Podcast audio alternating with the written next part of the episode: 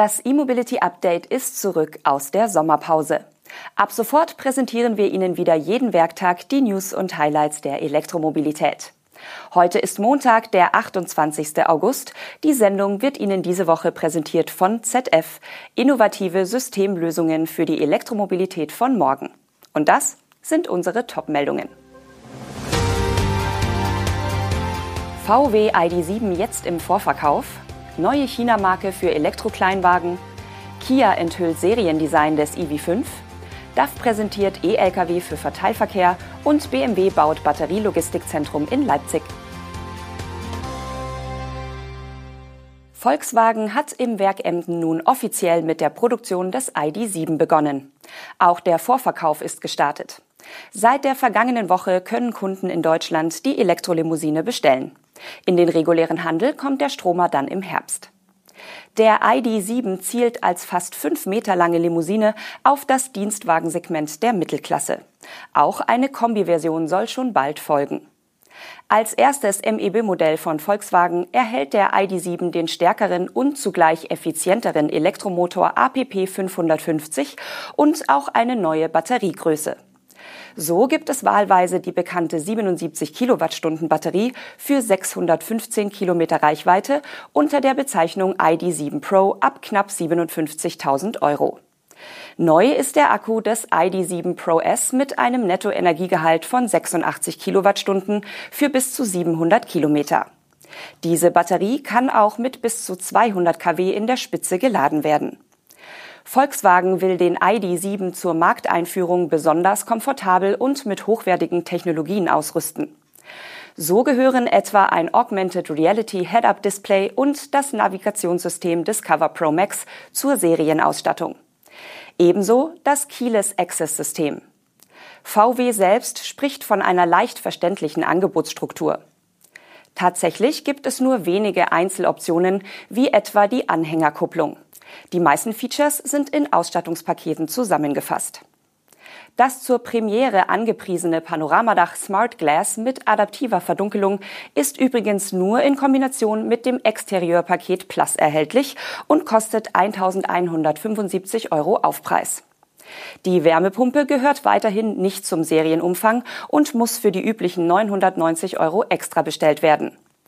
So lässt sich der Preis des ID7 Pro mit ein paar Klicks auf über 68.000 Euro steigern. Selbst mit einfacheren Varianten von Interieur- und Exterieurpaket sind es in der Regel mehr als 60.000 Euro. Der chinesische Autokonzern Dongfeng hat unter dem Label Nami eine neue Marke für rein elektrische Kleinwagen vorgestellt. Das erste Modell der neuen Marke heißt schlicht Nami 01 und soll unter anderem dem Mini-EV von SAIC GM Wuling Konkurrenz machen. Nami strebt einen Absatz von 150.000 elektrischen Kleinwagen im kommenden Jahr und von 400.000 Einheiten im Jahr 2025 an. Der Nami 01 soll als erster Vertreter der neuen Marke im vierten Quartal diesen Jahres auf den chinesischen Markt kommen, gefolgt von ein bis zwei neuen Elektroautos pro Jahr. Zur Technik des Debütmodells ist nicht viel bekannt. Chinesische Medien berichten nur, dass der elektrische Kleinwagen über Radmotoren und schnell ladbare Feststoffbatterien verfügt. Der staatliche Autobauer Dongfeng stellte die neue Marke vergangene Woche auf einer Veranstaltung in Chengdu vor und bezeichnete sie dort als Chinas erste Automarke, die sich auf kleine Elektrofahrzeuge konzentriert. Für Nami soll Dongfeng eigens auch eine neue Fahrzeugplattform entwickelt haben. Angeblich will Dongfeng mit der neuen Marke vor allem weibliche Kunden ansprechen. Electrification is the future. We put our latest driveline technology to the test on the racetrack and beyond. Affordable solutions for hybrid and fully electric vehicles. ZF. We electrify everything. Kia hat im Rahmen der Chengdu Motor Show das Seriendesign des EV5 enthüllt. Das neue Elektro-SUV soll nach der Premiere in China auch global angeboten werden. Mit den Details zur Antriebstechnik halten sich die Koreaner aber weiterhin zurück. Das kompakte SUV ist nach dem EV6 und EV9 das dritte Kia-Modell auf Basis der Elektroplattform eGMP des Hyundai-Konzerns. Es handelt sich also um einen 800-Volt-Antrieb. Bei der PR-Strategie folgt Kia dem Vorbild des EV9. Auch hier hatte die Marke nach einigen Auftritten der Studie zunächst das Seriendesign enthüllt, bevor es dann zur eigentlichen Weltpremiere die technischen Daten gab. Im Falle des EV5 sollen die Details zur Technik erst im Oktober beim Kia EV Day genannt werden. Aktuell bleibt also nur der Blick auf das Design, das kaum von der im März enthüllten Studie abweicht. Auf den ersten Blick könnte der EV5 als kleiner EV9 durchgehen. Im Detail bringt er aber einige neue Elemente mit, etwa bei der Gestaltung der Frontscheinwerfer oder den weit nach innen gezogenen Rückleuchten. Die in die Frontpartie integrierten LEDs des EV9 werden beim kleineren EV5 nicht angeboten. Der Grundaufbau und die Proportionen wurden hingegen von Kias größtem Elektro-SUV übernommen. Die Front ist sehr steil, das Design eher kantig und auch die ansteigende Linie an der D-Säule und die steile Heckscheibe sind vom EV9 bekannt. Der kleinere EV5 wird im zweiten Halbjahr 2023 zuerst in China auf den Markt kommen, ehe die globalen Märkte bedient werden. Er wird auch in China produziert, konkret im Werk in Yancheng. Die Preise und ein ungefährer Marktstart im Rest der Welt werden noch nicht genannt. Der niederländische Lkw-Hersteller DAF Trucks erweitert sein vollelektrisches Angebot um den neuen DAF XB Electric.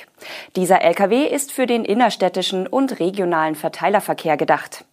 Neben Versionen mit 16 und 19 Tonnen Gesamtgewicht ist auch ein kleinerer 12-Tonner verfügbar. Der Elektromotor des XB Electric liefert je nach Spezifikation 120 oder 190 kW Nennleistung.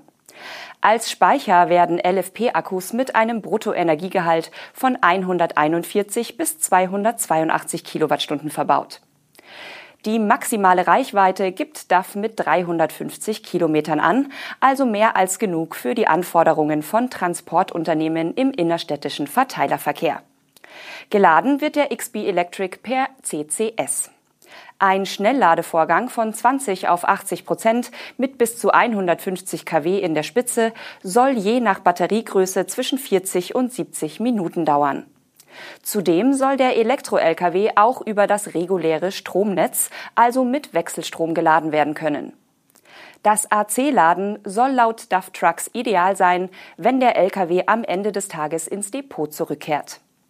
Die AC-Ladeleistung dürfte somit bei mindestens 22 kW liegen. In diesem Fall wäre die größte Batterie in rund 13 Stunden geladen. Bei einer niedrigeren Ladeleistung wäre das ideale Laden über Nacht dagegen kaum zu schaffen. Den Produktionsbeginn der neuen XB-Reihe, die es mit Diesel- und Elektroantrieben gibt, plant DAF im vierten Quartal dieses Jahres. Es wird dann der fünfte Elektro-Lkw der Niederländer sein. BMW hat außerhalb seines Werksgeländes in Leipzig mit dem Bau eines Logistikzentrums für Hochvoltbatterien begonnen. Das Areal ist 12 Hektar groß. In einem ersten Bauabschnitt werden 8 Hektar bebaut. Die Fertigstellung ist für Mitte 2024 geplant. Errichtet wird dort eine Logistikhalle für Hochvoltbatterien der aktuellen fünften Generation, ein Verladetunnel und ein Bürogebäude. Bei der fünften Generation handelt es sich noch um prismatische Zellen. Erst mit der neuen Klasse ab 2025 steht der Wechsel auf Rundzellen an.